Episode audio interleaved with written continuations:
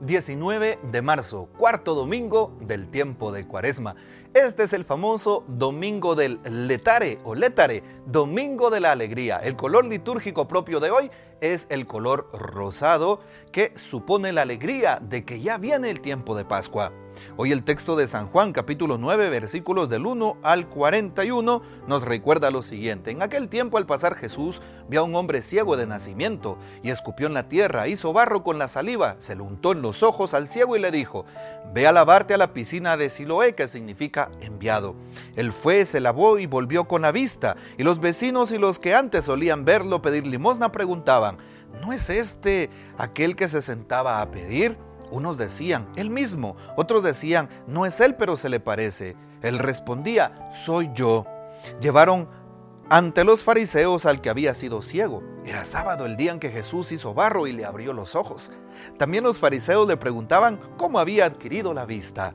Él les contestó, me puso barro en los ojos me lavé y veo. Algunos de los fariseos comentaban, este hombre no viene de Dios porque no guarda el sábado. Otros replicaban, ¿cómo puede un pecador hacer semejantes signos? Y estaban divididos y volvieron a preguntarle al ciego, ¿y tú qué dices del que te ha abierto los ojos? Él contestó, que es un profeta. Y replicaron, empecatado naciste tú de pies y cabeza, no vas a dar lecciones, nos vas a dar lecciones a nosotros y lo expulsaron.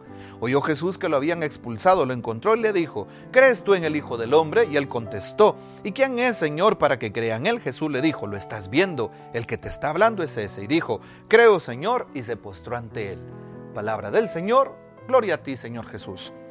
Hoy Jesús sana aquel hombre ciego. ¿Cuántas cegueras espirituales tenemos? La ceguera del pecado, no aprender a renunciar. Hoy el Señor nos invita a renunciar, a renunciar a aquella vida que llevaba, aquel pecado que tenía, a hacer una vida nueva, una vida en donde pueda abrir los ojos del alma para ver con gracia, para ver con fe una vida nueva. Es la invitación de la palabra. Hoy, aunque es 19 de marzo, también recordamos a San José que aquel Padre putativo del Señor, como lo es San José, interceda por nosotros y guarde nuestros corazones de todo, de todo mal y de todo pecado, así sea.